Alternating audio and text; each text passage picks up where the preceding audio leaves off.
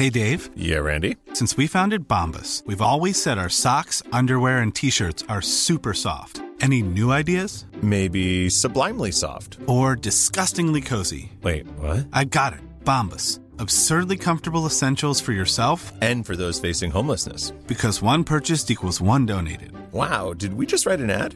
Yes. Bombas. Big comfort for everyone. Go to bombas.com slash ACAST and use code ACAST for 20% off your first purchase. Hallo Feli. Hi Jochen, jetzt hast du mal den Anfang gemacht. Ja, ich habe gedacht, ich bin heute einfach mal so frech. Sag mal, gab es bei dir irgendeine Zeit in deinem Leben, wo du dir gewünscht hättest, nicht lesbisch zu sein und dir vielleicht sogar überlegt hast, was kann ich tun, um nicht homosexuell zu sein? Logens, viel zu lange eigentlich auch, bis ich 30 war. Ich war auch Wirklich? ständig mit Männern zusammen, ja, und habe immer wieder aufs Neue versucht, mich zu entlesbisieren, kann man das so sagen? Wie war es bei dir? Ähm, ja, tatsächlich, also als ich ein, ein- Jugendlicher war und dann natürlich gemerkt habe, dass ich Männer schon sexuell attraktiver finde als Frauen, habe ich dann versucht beim Masturbieren ähm, mir Frauen anzugucken in der Bravo. Es ist mir leider dann einfach nicht mehr so gut gelungen. Ist es dabei geblieben sexuell oder hast du es auch nochmal so richtig versucht? Nee, meine letzte Frau? Freundin hatte ich mit äh, 14 und ich glaube, da bin ich mal an die Brust gegangen. Mehr war da aber auch nicht drin. Dann ist schon alles passiert. Ja. Aber gut, äh, machen wir jetzt hier einen Punkt dran, weil darum geht es heute überhaupt gar nicht, ne? Naja, in gewisser Weise schon, aber wahrscheinlich werden wir heute nicht so flapsig darüber reden, denn äh, die heutige Folge wird ernst. Yvonne und Berna. Der Podcast für alle. Aber bevor es ernst wird, freuen wir uns, dass diese Folge von Daluma präsentiert wird. Ja, äh, weil uns beiden nämlich Essen wichtig ist. Also zumindest mir ist Essen total wichtig, dass es gesund ist. Ich gehe auch nur im Biomarkt einkaufen, also gehe ich auch gerne irgendwo hin, äh, wo ich dann auch Essen serviert bekomme, das gesund ist. Also das für Qualität steht, das nachhaltig ist, das im besten Fall auch äh, meinem Körper das zuführt, was total äh, gut ist, also Nährstoffe und so weiter.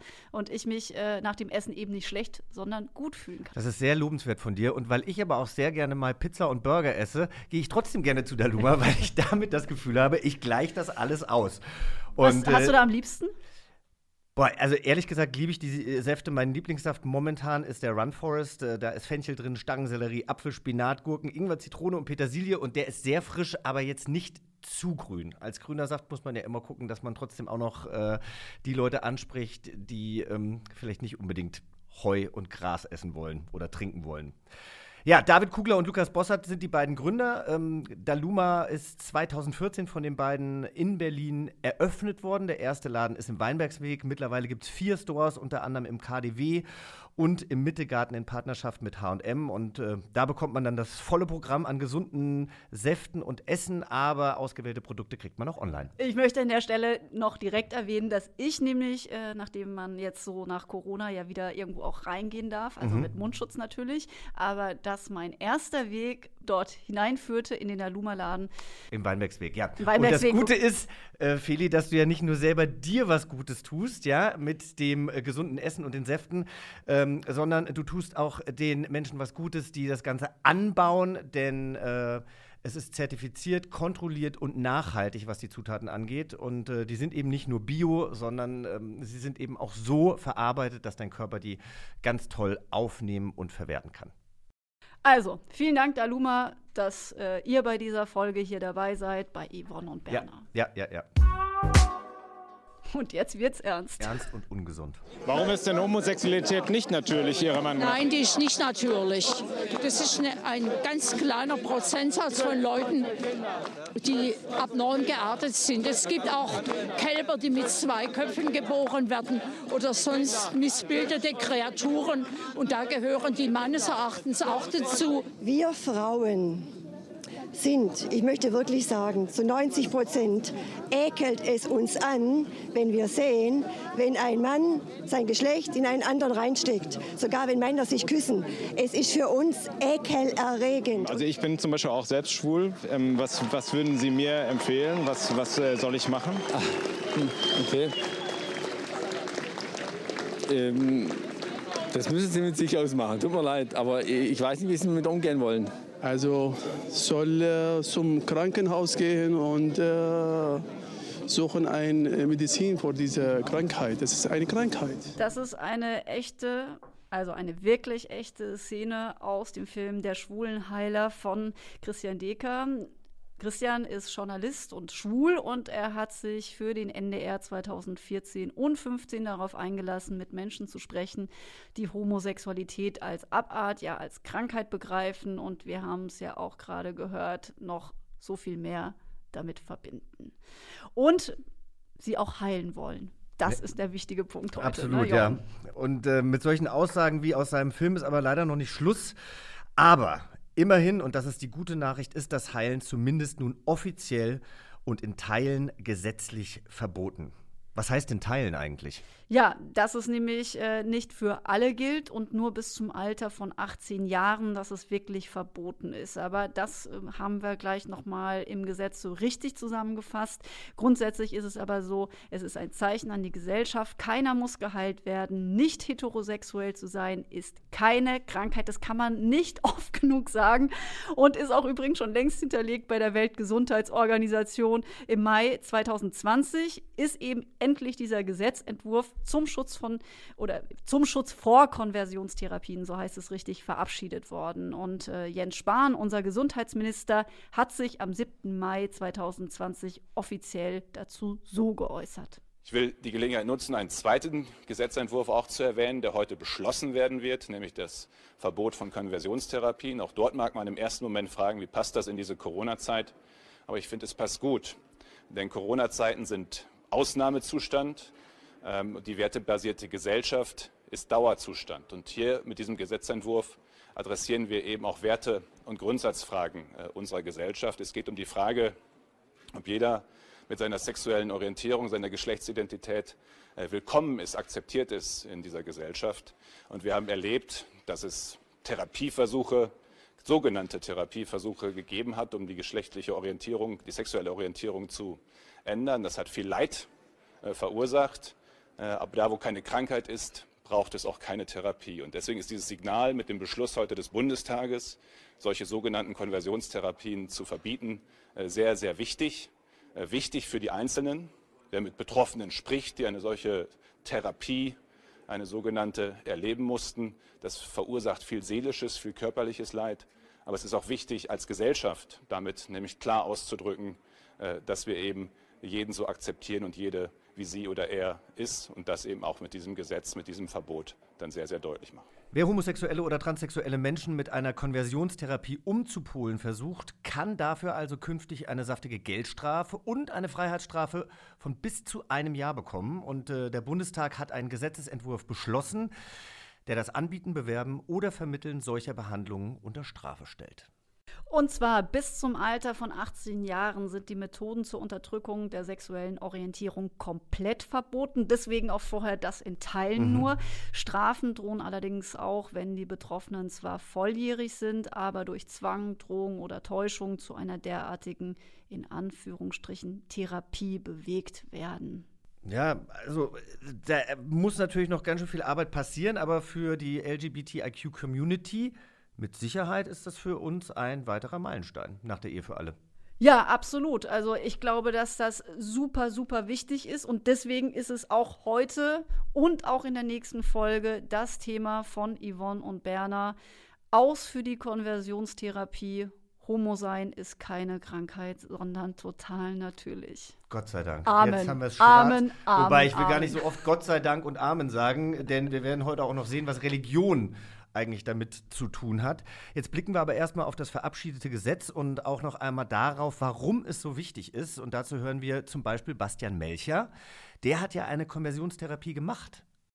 Ja, der hat eine gemacht und erzählt uns äh, von seiner Erfahrung damit. Und außerdem haben wir nicht äh, heute, aber in der nächsten Folge Uwe Heimowski dabei von der Deutschen Evangelischen Allianz. Seine Organisation, die steht tatsächlich auch für Therapien, um Menschen im Umgang mit ihrer Homosexualität Hilfe und Orientierung anzubieten. Keine Umpolung, das ist an der Stelle sehr, sehr wichtig. Aber was das genau heißt, auch das wollen wir ja in diesen beiden Folgen verstehen und nachfragen.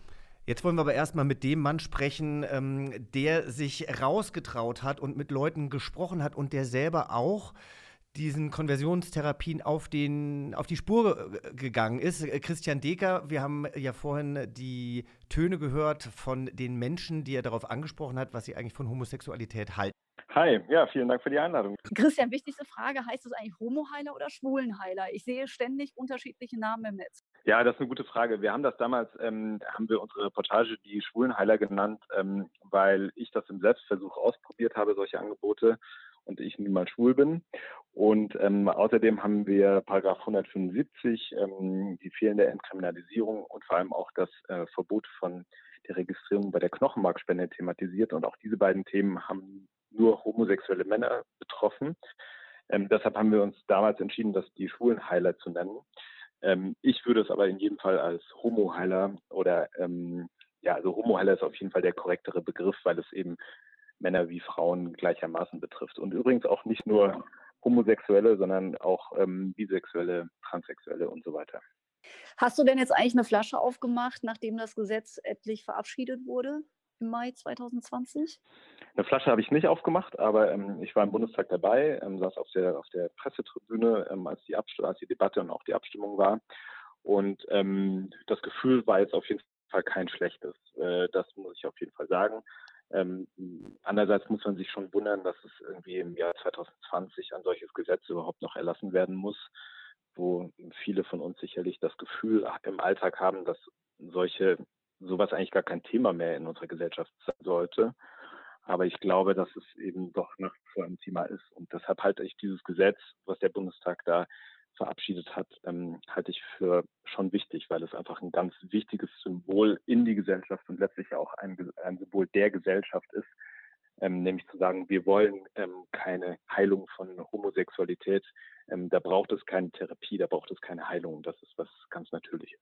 Christian, ich habe mir ähm, vorhin den ersten Teil deiner Reportage angeguckt und ich war wirklich nicht nur schockiert, sondern ich hatte Gänsehaut am, am ganzen Körper. Vielleicht ähm, erzählst du mal äh, kurz unseren Zuhörern, wie die Reportage eigentlich losgeht. Also du gehst zum Arzt und du erklärst äh, dein vermeintliches Problem und äh, dann sagt der Arzt dir, was dein Problem ist. Der hat, der hat mir allen Ernstes erzählt, dass ich wahrscheinlich, oder ja doch wahrscheinlich äh, deshalb schwul sei, weil ich ähm, hier diese Narbe am Kinn hätte und, das, und ich mit meinem Körper unzufrieden sei der hält Homosexualität komplett für therapierbar. Er hat nur gesagt, garantieren kann er es mir nicht, aber er will mir große Hoffnung machen.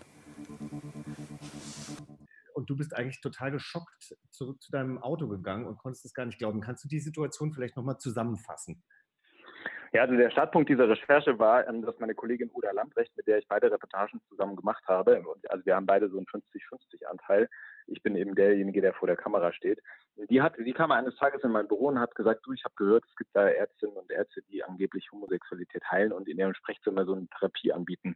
Und dann haben wir angefangen zu recherchieren und gemerkt, dass diese Recherche sehr kompliziert ist und sind dann auf die Idee gekommen, dass ich das einfach undercover selbst mal ausprobieren könnte mit einer versteckten Kamera. Und ähm, dieser eine Arzt, bei dem ich war in Dresden, hat mir dann erzählt, ähm, dass er eine Psychotherapie machen könnte, die einige Zeit dauert, die aber problemlos von der gesetzlichen Krankenkasse übernommen wird. Und am Ende einer solchen Therapie äh, würde eben mit einer relativ hohen Wahrscheinlichkeit stehen, dass ich nicht mehr schwul, sondern heterosexuell bin. Und ähm, er hat dann auch gleich in der, ich habe da zwei Therapiesitzungen, a 60 Minuten bei dem gemacht und gleich in der mhm. ersten Therapiesitzung hat er mir mögliche Gründe genannt, warum ich denn überhaupt schwul bin. Ein Grund war, äh, meine Mutter hat sich zu stark um mich gekümmert in meiner Jugend. Der zweite Grund war, ähm, der, mein Vater hat sich zu wenig um mich gekümmert. Und der dritte mögliche Grund war, äh, dass ich mit meinem Körper unzufrieden sei. Ich habe nämlich am Kinn eine Narbe. Ähm, als ich auf die Welt gekommen bin, hatte ich da so einen Blutschwamm und dann hat man, als ich zwei Wochen alt war, hat man den rausoperiert und da ist eben eine Narbe zurückgeblieben, die ich bis heute habe. Und, äh, und die hat er gesehen und hat dann also äh, gesagt, äh, das, das könnte eben gut, gut, der Grund sein, warum ich ähm, schwul geworden bin. Und durch eine längere Psychotherapie könnte ich also problemlos da geheilt werden und ähm, würde dann auf Frauen stehen. Und ich, ich konnte mir das zu dem Zeitpunkt ähm, oder zum Beginn der Recherche, ich konnte es mir echt nicht vorstellen. Also ich hatte immer gehört, ja, in den USA, da gibt es irgendwie so ganz viele Camps und was weiß ich, Elektroschocks und so weiter. Aber dass es in Deutschland ähm, sowas auch gibt und vor allem, dass das von approbierten Ärztinnen und Ärzten in ihren Sprechzimmern gemacht wird, und das noch auf Kosten der Krankenkasse, das war für mich wirklich unvorstellbar. Und ähm, ja, deshalb die Szene, wie du es gerade beschrieben hast. Ich bin dann da zurückgekommen zu Oda, die im Auto gewartet hatte und, äh, und mich dann auch äh, gedreht hat. Und äh, ich war wirklich, also ich total fassungslos. Ähm, ich hätte das wirklich nicht für möglich gehalten. Ja, und jetzt muss man auch dazu sagen, also diese Narbe, die du im Gesicht hast, ja, davon abgesehen, äh, dass Narben ja auch generell nicht unbedingt entstellen müssen. Aber die Narbe ist mir erst aufgefallen, als du von der Narbe gesprochen hast. Das ist jetzt nicht so, dass du da jetzt irgendwie so eine riesen krasse Narbe im Gesicht hast. Klar ist die groß, aber es ist ja jetzt nicht so, dass das irgendwie, dass sich das jetzt hässlich macht oder dass du deswegen mit deinem Körper nicht zufrieden sein müsstest. Das ist ja schon mal absoluter Quatsch. Es Jetzt- ist keine ja, Franck ja. Nee, und jetzt wollte ich aber noch mal wissen, weil du sagtest, ähm, äh, dass dir der Arzt sagte, er könnte das über die Krankenkasse abrechnen, aber irgendwie gab es doch da auch Probleme. Er hat doch dann auch gesagt, man müsste sich ein anderes ähm, psychologisches Problem ausdenken, damit es die Krankenkasse übernimmt. Ja, das war ein zweiter Arzt, der hat uns ein ganz offenes Interview gegeben und ähm, seine Therapie gegen Homosexualität besteht in Homöopathie. Ah ja, genau, das war der. Ja, der hat in, in diesem Interview also höchst abenteuerliche Thesen geäußert, zum Beispiel, dass Homosexualität ähm, durch Syphilis in den vorangegangenen Generationen hervorgerufen werden kann, was allein schon deshalb absurd ist, weil Syphilis ist eine Infektionskrankheit, eine bakterielle. Ähm, also das hat, hat jetzt mit generationenübergreifend und so weiter einfach nichts zu tun. Und äh, seine Therapie ist also eine Nosodentherapie, das, äh, da gibt man so Gifte, also homöopathisch ist das, da gibt man so Gifte und dann, ja, so gesundet man dann angeblich. Und ähm, Man ja, leitet also die das- so Homosexualität aus. ja, sozusagen, ganz genau. Und ähm, ihn habe ich, ihn habe ich gefragt, wie das ist mit der Krankenkasse abzurechnen. Und dann hat er gesagt, ähm, ja, also das ähm, sei ein Problem, da müsste man tricksen, ähm, damit man das abrechnen kann. Aber ähm, eben genau, indem man eine andere Diagnose hinstellt, hinschreibt. Aber das Interessante ist, dieser Arzt in Dresden, der hat das ähm, abgerechnet über eine ähm, über eine Abrechnungsziffer im ICD-Katalog. Also der ICD-Katalog ist der sozusagen der Katalog, der von der Weltgesundheitsorganisation oder der Weltärz vom Weltärztebund aufgestellt wird, in der alle Krankheiten aufgelistet sind, ähm, die es sozusagen gibt und die therapierbar sind. Und äh, jede Krankheit hat da so eine Ziffer und der hat für seine Abrechnung eine Ziffer verwendet, ähm, in deren Beschreibung tatsächlich ähm, sowas drinsteht, was man für eine sogenannte Konversionstherapie halten könnte. Und das ist so eine veraltete Abrechnungsziffer, die bei der Novellierung des, dieses ICD-Katalogs, die jetzt ähm, irgendwann hoffentlich stattfinden wird, wird die auch rausfliegen. Das ist schon beschlossene Sache. Ähm, aber sie steht eben, oder sie stand zu, zum Zeitpunkt, als ich dort im Selbstversuch war, stand sie noch in diesem Katalog drin. Und deshalb konnte der da problemlos abrechnen drüber. Obwohl das einfach unwissenschaftlich ist. Also das muss man auch nochmal ganz deutlich sagen. Der, die Weltgesundheitsorganisation, die Weltärztekammer, der, die Bundesärztekammer, die sagen alle übereinstimmend, solche Konversionstherapien sind ähm, wissenschaftlich gesehen totaler Quatsch und sie sind sogar gefährlich, weil die ähm, Folgen haben können, gesundheitliche Folgen wie Depressionen bis hin zu Suizidgedanken, wenn sich Leute versuchen, umpolen zu lassen. Wir sprechen auch mit Uwe Heimowski, also jemanden, der aus dem freichristlichen evangelikalen Segment äh, dabei ist und äh, die Homosexualität verurteilen bis hin auch zu äh, ähm, therapieren. Äh, Christian, äh, wie findest du, dass wir mit so jemandem sprechen, also so eine Person eingeladen haben? Prinzipiell bin ich ein Freund von Meinungsfreiheit und ähm, ich finde, dass wir in einem demokratischen Staat leben und die Meinungsfreiheit ähm, lieber zu weit als zu wenig weit reichen sollte. Ähm, am Ende, glaube ich, äh, sind wissenschaftliche Fakten und nicht religiöse Fakten oder vermeintlich religiöse Fakten das, was äh, zählen sollte. Und die, wenn die Menschen sich hinstellen und sagen, irgendwie die Wahrheit der Bibel oder das, was ich für die Wahrheit halte, ähm, steht für mich über dem Grundgesetz und möglicherweise auch über der Gesundheit von Menschen, finde ich das eben absolut falsch. Also dass die, die Priorität sollte genau andersrum sein. Deshalb ähm, hat jeder Mensch, glaube ich, das Recht, seine, seine Meinung zu äußern, aber die Handlung, die man davon ableitet, ähm, die finde ich problematisch. Also insbesondere finde ich äh, schwierig, wenn Leute sich hinstellen und sagen, ich bin heterosexuell geworden durch so eine Therapie oder durch Gott oder durch was auch immer und, ähm, und versuchen andere Leute davon zu überzeugen, dass das auch funktioniert. Ähm, das finde ich höchst problematisch. Ja, Christian, vielen Dank erstmal und wir werden auch in der nächsten Folge dann nochmal auf dich zurückkommen und mit Hiring for your small business? If you're not looking for professionals on LinkedIn, you're looking in the wrong place. That's like looking for your car keys in a fish tank. LinkedIn helps you hire professionals you can't find anywhere else, even those who aren't actively searching for a new job but might be open to the perfect role. In a given month, over 70% of LinkedIn users don't even visit other leading job sites. So start looking in the right place. With LinkedIn, you can hire professionals like a professional. Post your free job on linkedin.com/people slash people today. Dir sprechen. Jetzt tauchen wir aber erstmal noch äh, in weitere Blickwinkel zu diesem Thema ein. Hat dich denn schon mal jemand versucht umzupolen, also außer deinen freiwilligen Versuchen mit 14 zu masturbieren?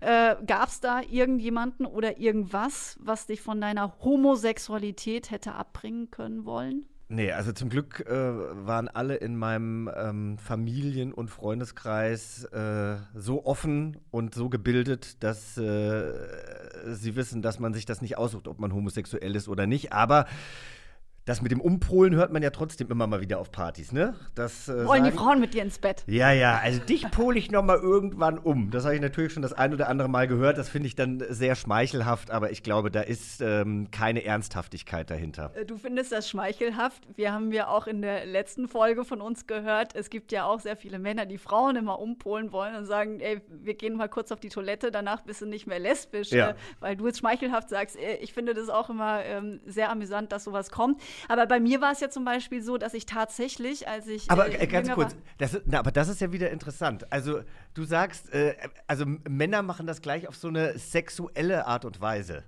Ja. Ich fühle mich geschmeichelt, weil eine Frau sagt, auch dich würde ich gerne mal umpolen. Und bei Männern ist es aber dann gleich wieder so, ja komm, ich nehme dich mit aufs Klo. Genau. Da wird auch viel mehr schon wieder auf den Schwanz hingesprochen. Ne? Also mein Schwanz kann dir helfen, äh, das irgendwie zu, zu verändern. also zu mir Ja. hat noch nie eine Frau gesagt, du musst einfach mal meine Muschi lecken oder an meine Titten kommen und danach bist du äh, heterosexuell. Aber ne, Spaß beiseite. Ich glaube, wenn das wirklich jemand ernst meinen würde, dann würden wir aber mal schön die Aufklärungskeule rausholen. So wie heute. Ja, ähm, so wie heute. Ich bin aber zum Beispiel sehr christlich groß geworden und komme auch entsprechend aus so einem Umfeld. Und ich habe wirklich schon öfter gesagt bekommen, dass man für mich beten würde, äh, nachdem ich dann auch erzählt habe, Mensch, äh, ich fühle mich zu Frauen hingezogen.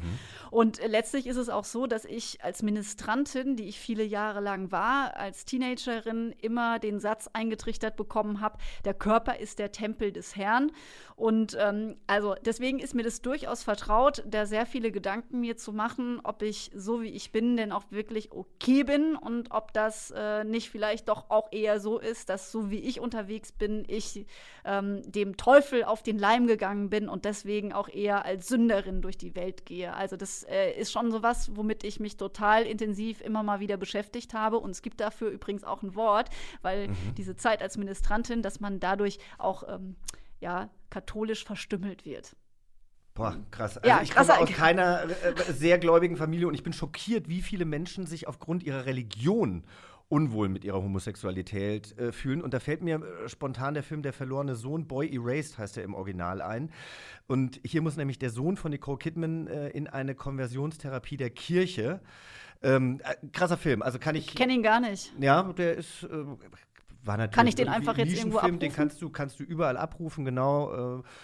Aber äh, wenn du dich so ein bisschen damit auskennst, ja, wie viele Betroffene gibt es denn überhaupt? Naja, äh, Zahlen ganz konkrete gibt es leider nicht, aber in den USA ist es zum Beispiel, also gibt es die Zahl 700.000 Menschen, die Konversionstherapien gemacht haben. Mhm. Und die Bundesstiftung Magnus Hirschfeld, die schätzt die Zahl in Deutschland auf 1000 Personen pro Jahr. Aber wie gesagt, das sind alles leider keine wirklich verifizierten Zahlen, nur Schätzungen. Ja, aber ganz ehrlich, 1000 pro Jahr ist. Eine ganze sind, Menge. Das sind 1000 zu viel. Und weil Zahlen ja auch gar nicht so viel sagen wie Menschen, die das wirklich erlebt haben, hören wir in die Geschichte von Bastian Melcher rein. Heute ist er ein Aktivist der LGBTIQ-Szene. Ähm, dabei sollte er umgepolt werden. Und Feli, du äh, hattest die Gelegenheit, ihn zu treffen. Ja, ich habe die Kommissionssitzung zum Verbot der sogenannten Konversionstherapien moderiert, also die Vorläufer oder die Arbeitsgruppe zu diesem Gesetzentwurf, das Mhm. wir jetzt auch so im Bundestag eben verabschiedet haben.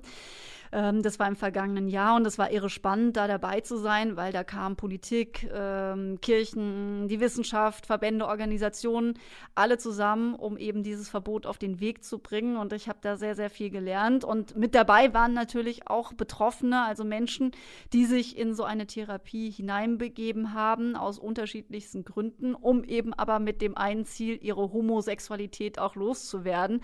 Und unter anderem eben war auch Bastian Melcher mit dabei. Er ist aus Bremen und dessen Geschichte beginnt als Teenager. Ähm, ja, also im Prinzip äh, war das eigentlich für mich ganz klar, dass was verändert werden muss, wenn ich schwul bin, weil ich bin ähm, sehr religiös aufgewachsen in einer Familie, wo es immer sehr zentral war, dass ähm, Gott halt die Hauptrolle spielt, dass wir in den Gottesdienst gehen. Und ähm, ja, als ich dann festgestellt habe, äh, dass ich schwul bin und auf Männer stehe, habe ich äh, mich einem Jugendpastor anvertraut, ähm, damals mit äh, 14, 15 Jahren und habe ihm das erzählt. Und ähm, er sagte, dass ähm, auf jeden Fall Gott Mann und Frau geschaffen hat, dass das zusammengehört, ähm, dass er der Meinung ist, dass Homosexualität von Gott nicht geplant und gewollt ist, dass Gott es aber verändern kann.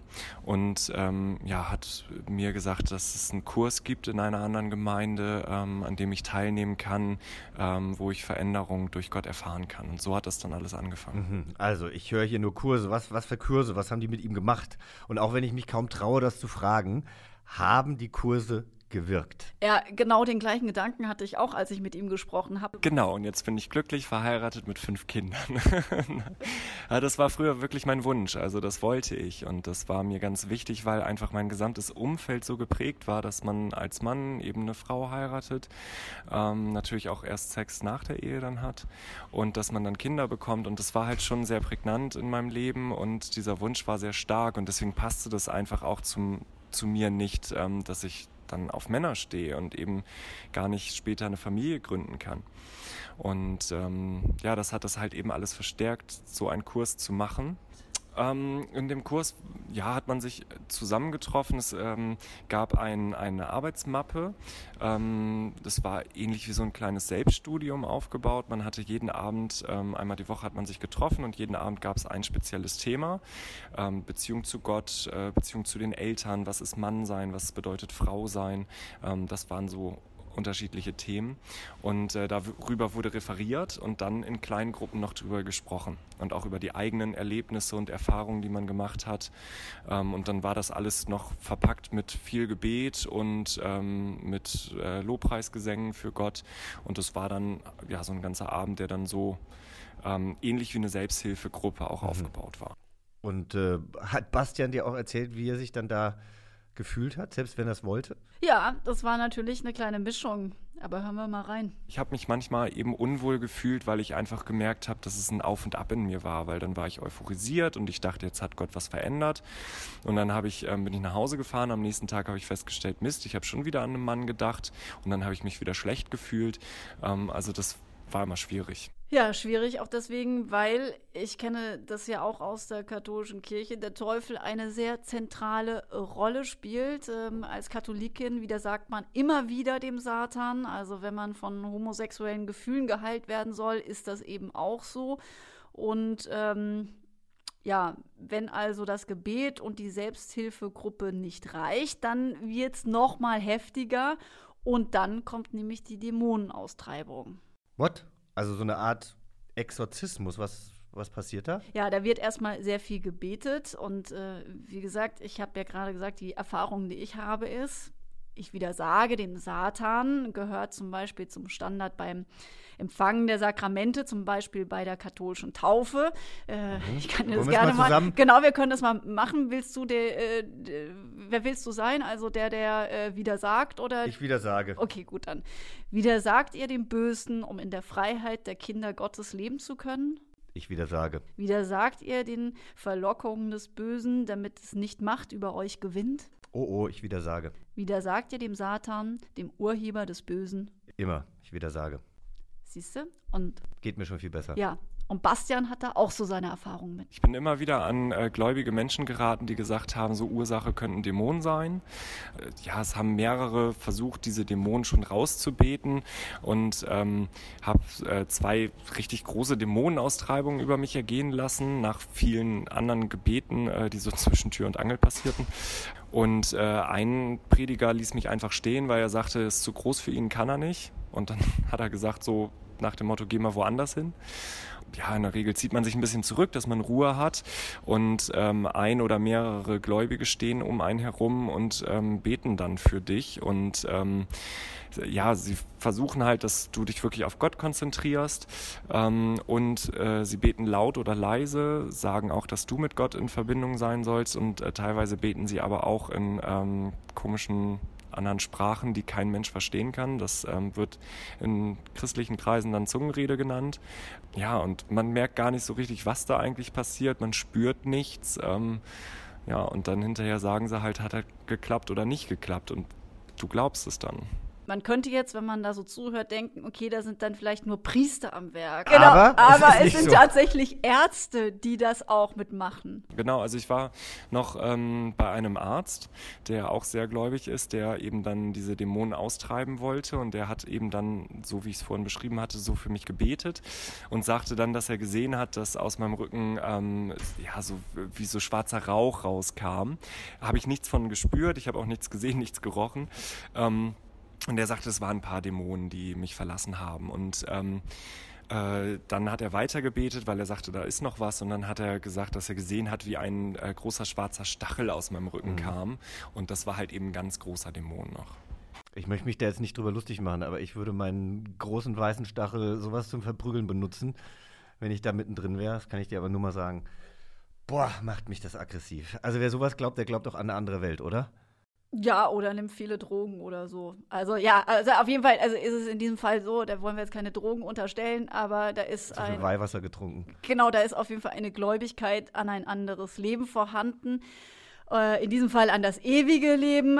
Da wird an den Himmel geglaubt und äh, man will bloß nicht in die Hölle kommen, wenn man gestorben ist. Und die Angebote, die sind definitiv, die äh, eben in diese Richtung auch ähm, äh, ja, Offerten für junge Menschen liefern, um mit ihrer Homosexualität einen Umgang zu finden, der dann im Umpolen endet, die kommen wirklich definitiv in erster Linie aus dem fundamental religiösen Umfeld, das muss man so sagen. Ihre Grundlage ist in den meisten Fällen das jüdisch-christliche Menschen- und Weltbild, gespeist aus den Wurzeln der europäischen Geschichte, so kann man das zusammenfassen. Und deswegen äh, sind wir zum Beispiel auch in Bremen nach wie vor so unterwegs, da ist nur im Hintergrund was abgefallen. Also, ja, da ist im Hintergrund was abgefallen, da war ich gerade ein bisschen irritiert von. Ja, ja da, da gibt es zum Beispiel auch ein evangelischer Pastor. Lass uns, das, lass uns, okay, also ja. wir müssen, wir müssen das kurz erklären. Hinter uns ist jetzt äh, etwas von der Wand gefallen, was den Hall hier aus dem äh, Aufnahmestudio nehmen soll. Vielleicht war es aber auch ein Dämon. Wir wissen es nicht. Vielleicht ein Dämon des Pastor Olaf Latzel. Genau, von der St. Martini-Gemeinde äh, in Bremen, der sich nämlich ständig extrem gegenüber Frauen, Religionen und Homosexuellen äußert. Und der Bastian Melcher, der ja auch aus Bremen ist, der hat gegen diesen Pastor eine Petition gestartet. Keine Hasspredigten, setzen Sie Latzel ab. Im Oktober vergangenen Jahres hat er ein Eheseminar in seiner Gemeinde gegeben, in der er gesagt hat, dass Homosexuelle Verbrecher sind. Ich fordere von der BEK, dass ein Disziplinarverfahren gegen ihn stattfindet und er seines Amtes enthoben wird und dass auch die Staatsanwaltschaft gegen ihn die Ermittlungen durchführt. Sehr, sehr wichtige äh, Geschichte und ihr äh, könnt es übrigens auch unterstützen. Den Link dazu, äh, den findet ihr bei uns in den Informationen. Du, und ich habe ja auch im Vorfeld zu der Folge mal so ein bisschen recherchiert und habe äh, Anbieter von Konversionstherapien gegoogelt. Welche hast du gefunden?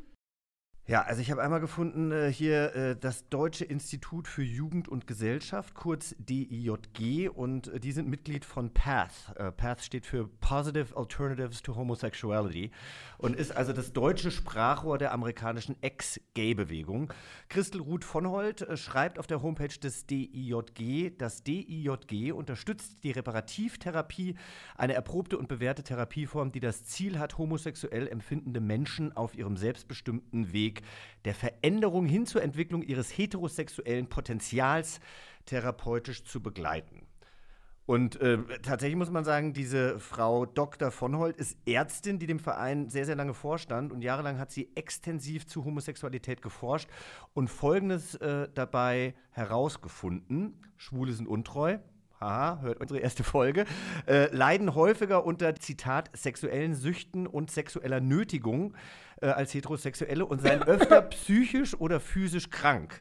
Und jetzt auch noch was für dich hier, lesbische Frauen, so von heute, Ja, bitte, leiden Herr, unter, Herr. Zitat, Beziehungsverwundung und Identitätsunsicherheit. Aber all das ist kein Problem, denn Homosexualität sei heilbar. So von Holt. Gut, also sie wird jetzt auf jeden Fall schon mal ihre Werbeslogans von der Seite entfernen müssen, weil Werbung ist nicht mehr erlaubt in Mhm. dieser Art und Weise. Deswegen können wir uns darüber freuen. Hat das Gesetz, wird da schon mal greifen. So, äh, ich habe ja auch schon so ein bisschen geguckt und äh, habe in den Recherchen, die ich hatte, immer wieder einen Namen genannt bekommen: Wüstenstrom.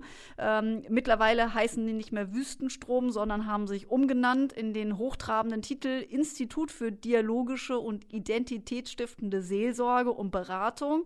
e.V., also ein eingetragener Verein tatsächlich. Und die haben jetzt auch im Zuge dieses neuen Gesetzes äh, jetzt eine Bruderschaft in der Schweiz gegründet, weil dort gibt es eben noch kein Gesetz, das äh, Konversionstherapien, die sogenannten, unter Strafe stellt. Und von dort aus, das habe ich jetzt aktuell nachgelesen, wollen sie auch weiterhin für die Menschen eintreten, die ihre Sexualität konflikthaft erleben und sich frei und selbstbehauptend einen Zugang zum Verstehen ihrer Sexualität erarbeiten wollen. Passt überhaupt nicht zur Schweiz, die sind doch sonst immer so neutral. Ja, aber Vereine gründen darfst du ja da. Ja. Ja. Gegen Homosexualität. Ja, wir finden das unverschämt, ne? Übrigens, äh, das Schwachsinnige daran finde ich ja, dass Markus Hoffmann, äh, das ist der prominente Vertreter von dieser Gruppierung, er war früher selbst schwul und ist eben jetzt der Vorzeigesprecher für die Themen Sexualität und Partnerschaft. Also man kann ja durchaus auch bisexuell sein, ne? Dagegen spricht ja nichts, aber dann kann man es auch so benennen. Ich war früher schwul und bin jetzt heterosexuell. Oh, oh, oh. Stimmt, genau. Hm. Aber ab und zu Ja. träume ich von Schwänzen. So, jetzt habe ich aber auch noch jemand gefunden, der auf unserer Seite ist und der auf jeden Fall besser Bescheid weiß als alle anderen. Hartmut Russ ist nämlich vom LSVD, also dem Lesben- und Schwulenverband, und denen ist das verabschiedete Gesetz ähm, ja noch gar nicht so recht, weil es eben ungenügend ist. Sie fordern die Einführung einer Schutzaltersgrenze von mindestens 26 Jahren sowie eine generelle Strafbarkeit auch von Erziehungsberechtigten bei der Mitwirkung an Umpolungsmaßnahmen an Minderjährigen. Ja, jedenfalls, dieser Hartmut Ruß ist so wichtig, weil er ein Experte ist bei diesen Anbietern für Umpolungstherapien. Und äh, ihn kann man echt nachts aus dem Bett klingeln und er hat eine Geschichte zu diesen Anbietern eben parat. Und bei der Begegnung, die ich mit ihm auch persönlich haben durfte, eben bei der Kommissionssitzung zum Verbotsverfahren, habe ich ihn auch gefragt, welche Anbieter äh, ja, äh, unter diesen ganz vielen Anbietern, die es, oder unter den einigen Anbietern, die es gibt, so sollte man es sagen, äh, ob er da auch Highlights hat. Die Globuli-Geschichte. Da gibt es den Bund katholische Ärzte und da gibt es äh, einen katholischen Arzt, der mit Globuli, äh, also dieses, dieses Homöopathiezeug äh, gegen homosexuelle Gefühle vorgehen will. Also es gibt da abstruseste Geschichten. Es, also ziemlich derbe Geschichten, wo man sich dann nur an den Kopf greift, aber dieser Bund der katholischen Ärzte ist wahrscheinlich mit das Schlimmste, was ich da, und absurdeste, was ich da gelesen habe. Also ich selbst habe ja nicht unbedingt was gegen Homöopathie, aber ähm, für alle, die sich da nicht sicher sind, die sollen sich mal den Beitrag vom äh, Neo-Magazin Royal mit Jan Böhmermann angucken. Das ist sehr, sehr interessant. Und da kann ich einfach nur sagen, Globuli gegen Homosexualität, was für ein absoluter Dünnpfiff. Glaube versetzt Berge. Wahrscheinlich fehlt uns der Glaube ein wenig an Globuli und auch an, an, an Gott womöglich, um das alles zu verstehen. Deswegen müssen wir reden und zwar mit jemandem, der das besser verstehen kann und nachvollziehen kann als wir. Ja, und bei Yvonne und Berner stehen wir ja für viele Stimmen und daher setzen wir auch äh, auf den Dialog mit denen, deren Meinung und Haltung wir definitiv nicht teilen. Ja, dazu gehört auch die Deutsche Evangelische Allianz. Sie ist nach eigenen Angaben ein Netzwerk evangelisch-reformatorisch gesinnter Christen, kurz Freikristen. Und in Deutschland hat die Organisation ca. 1000 Ortsgruppen und hält zu rund 350 überregionalen Werken und Verbänden Kontakt.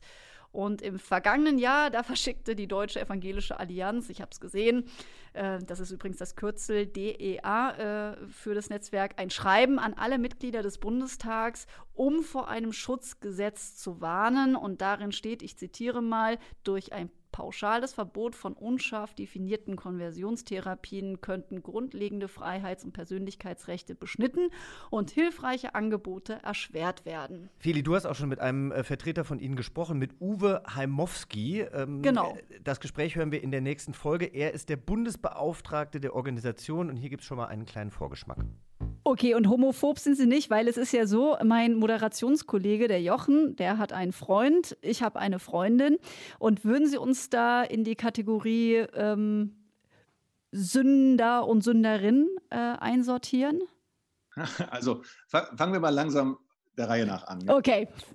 Gute Freunde, die haben vor kurzem geheiratet, zwei Männer, denen habe ich mit Herzen, von ganzem Herzen zu ihrer Hochzeit gratuliert. Ich habe einen in der näheren Verwandtschaft jemand, der ist schwul und den habe ich total gerne, der ist total netter Kerl.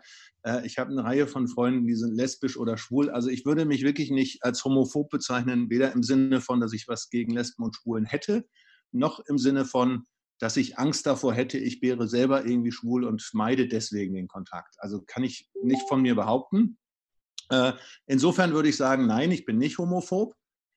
Jetzt sprechen Sie mal das Thema Sünde an und da geht es nicht mehr um die Frage, wer bin ich und was ist meine persönliche Meinung, was denkt Uwe Heimowski, sondern die Frage ist, wenn eine Kirche, die ein bestimmtes moralisches Verhalten irgendwie beurteilt oder so, darf sie das oder darf sie das nicht? Da sind wir bei der Frage der Religionsfreiheit. Ähm, und das ist nochmal was anderes als jetzt meine persönliche Meinung oder mein persönliches Empfinden, sondern ist die Frage, darf eine Kirche lehren, unser Ideal ist die Ehe und wir halten es für eine Zielverfehlung, wenn Menschen anders ihre Sexualität leben, indem sie vor der Ehe miteinander schlafen, indem sie einen gleichgeschlechtlichen Partner haben. Darf eine Kirche das oder wird es verboten? Das ist die Frage, um die es dabei geht. Bin sprachlos so ein bisschen. Gott, ich ja mit Ich ihm bin, homo, ich bin nicht homophob, aber ich ähm, bin Teil einer Kirche, die äh, Homosexualität äh, für nicht richtig hält. Ja, da kann man auf jeden Fall diskutieren. Wichtig ist vor allen Dingen, äh, dass wir auch noch andere Stimmen in der nächsten Folge zu Wort kommen lassen. Es wird hier nicht nur aus äh, einer Perspektive eines Gläubigen gesprochen, sondern der Christian Decker ist auch nochmal mit dabei, der Journalist, der die Reportage Schwulenheiler gemacht hat und dafür ja übrigens auch einen Preis bekommen hat. Das hat man an der Stelle, glaube ich, noch gar nicht erwähnt. Also er ist nochmal mit dabei und auch Lieselotte Mahler. Ja, sie ist Chefärztin der Abteilung für Psychiatrie und Psychotherapie in den Kliniken im Theodor-Wenzel-Werk, kurz TWW, und wir freuen uns sehr, dass sie mit uns spricht. Ja, weil die kann das nämlich auch perfekt einordnen, was das nämlich zu bedeuten hat, wenn jemand aus Glaubensgründen versucht, andere zu therapieren, weil man glaubt, dass man, was eigentlich einfach nur das Sein eines Menschen ist, versucht zu therapieren. Ich bin fix und fertig. Ich gehe jetzt erstmal zu der Luma und äh, kaufe mir einen gesunden Saft und schütte da eine halbe Flasche Wodka rein. Aber Staudensellerie muss auf jeden Fall rein. Hauptsache, ich werde heterosexuell. Das ist mir einfach wichtig. Das ist gesund. Yvonne und Werner. Der Podcast für alle. Bis zum nächsten Mal, Feli. Tschüss. Tschüss. Planning for your next trip? Elevate your travel style with Quince. Quince has all the jet setting essentials you'll want for your next getaway, like European linen, premium luggage options, buttery soft Italian leather bags, and so much more. And is all priced at 50 to 80% less than similar brands. Plus, Quince only works with factories that use safe and ethical manufacturing practices. Pack your bags with high-quality essentials you'll be wearing for vacations to come with Quince. Go to quince.com slash pack for free shipping and 365-day returns.